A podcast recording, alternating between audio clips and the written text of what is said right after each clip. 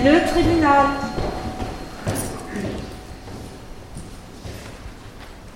Un homme tout de noir vêtu s'avance à l'appel de son nom.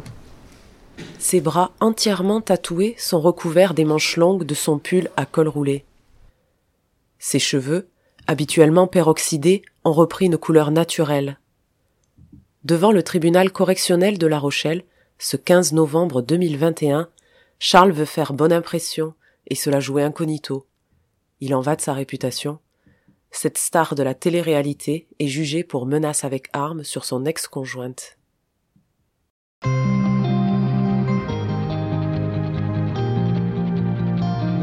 Bienvenue dans Angle droit, le podcast de la rédaction sud-ouest de La Rochelle par Sophie Carbonel.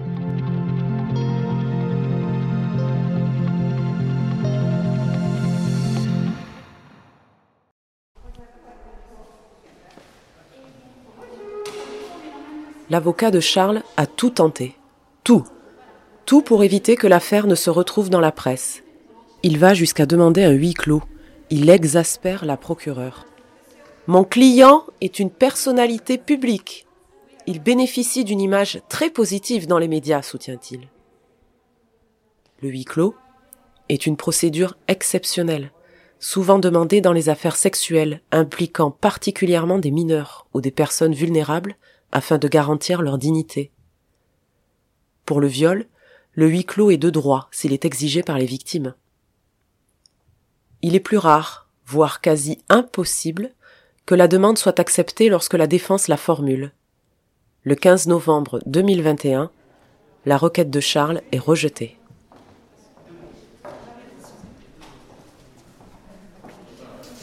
Pour aborder le fond de ce dossier, le public invité à rester dans la salle devra d'abord entendre le dernier coup de poker de la défense.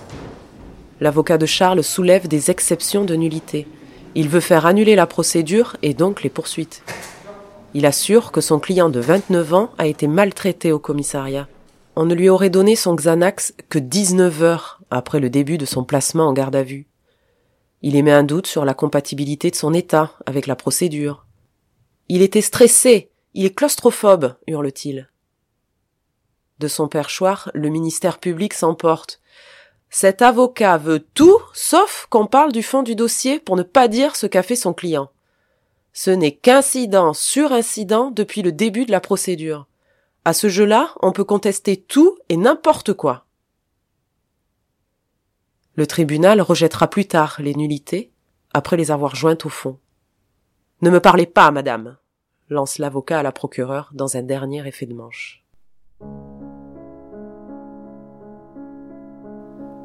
Le fond du dossier, enfin, c'est l'histoire de deux êtres qui se déchirent autour d'une petite fille. Après la célébrité offerte par le petit écran, le ch'ti le plus connu des chaînes de la TNT s'est installé à La Rochelle avec Sarah.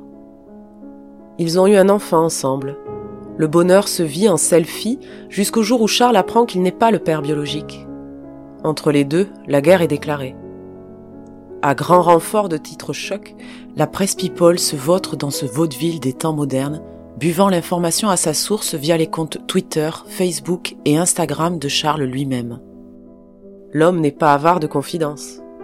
Mais ce 15 novembre, à la barre du tribunal, le président a eu son lot de caprices de diva. On ordonne aux prévenus de se limiter aux faits qui lui sont reprochés.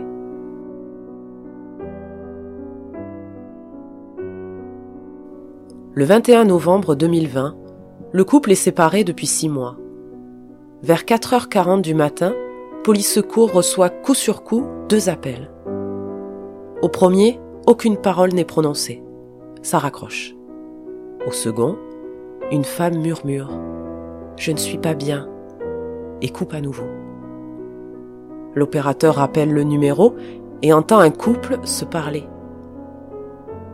C'est la police, il faut que tu partes, dit la voix féminine. Mais tu as appelé la police répond l'homme. La conversation coupe à nouveau. Plus personne ne répondra aux autres appels de l'opérateur. La police prend les choses très au sérieux. Elle met les moyens sur ce qui ressemble à une dangereuse dispute conjugale. La propriétaire du téléphone est identifiée, il s'agit de Sarah. Les policiers appellent son employeur qui donne le numéro de sa meilleure amie, Charlène. Il fait jour quand elle répond enfin et découvre des textos de sa copine envoyés entre 3h et 5h du matin. Charles vient de m'appeler complètement défoncé. Il veut me tuer. Punaise, il vient de débarquer avec un flingue. Il m'a fait peur. Les policiers foncent au domicile de Sarah. Elle est avec sa fille, dans son appartement, indemne, apeurée, sous le choc. Elle raconte qu'à 3h50, Charles est venu, qu'il est entré de force avec un coup de pied dans l'appartement, qu'il l'a menacé avec une arme, qu'il a exigé qu'elle quitte son conjoint actuel, qu'il lui a posé le pistolet sur la tête. Je vais te tuer. Lors de la confrontation, elle maintiendra ses déclarations. À la barre, Charles est dévasté. Il nie de toutes ses forces. Il s'exprime bien, il jure sur la tête de cet enfant qu'il a finalement reconnu que jamais, au grand jamais, il n'a commis tout ça.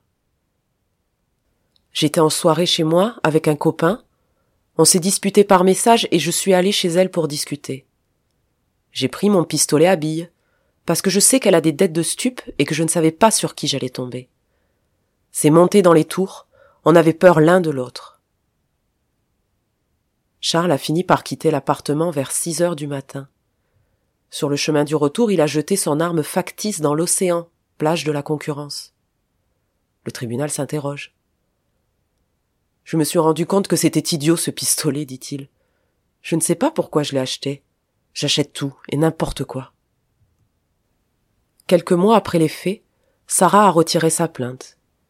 Elle a avoué aux enquêteurs qu'elle savait que l'arme était factice, qu'elle n'avait finalement pas eu si peur.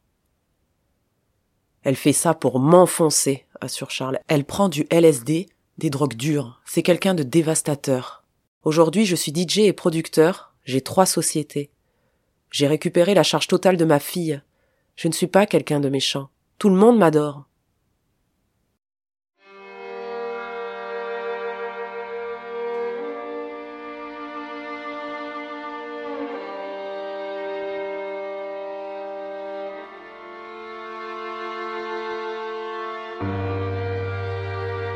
La procureure ne fait pas partie de ses fans.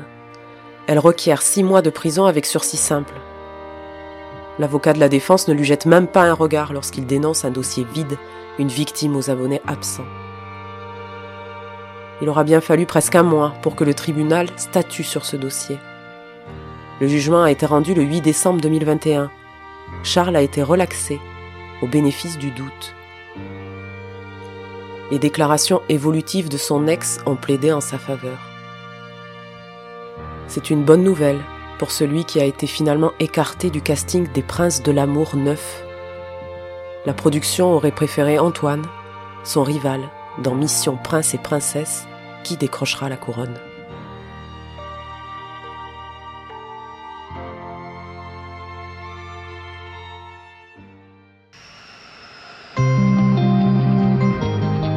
Merci d'avoir écouté ce podcast.